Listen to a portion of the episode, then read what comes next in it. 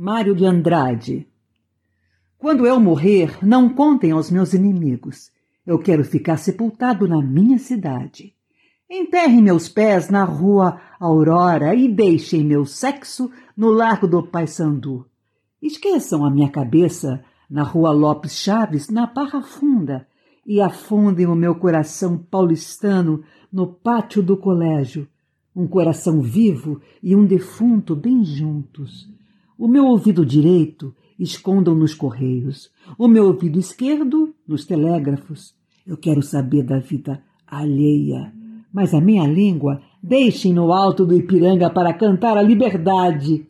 As mãos, atirem por aí, que desvivam como viveram. E minhas tripas ao diabo, porque o espírito será de Deus.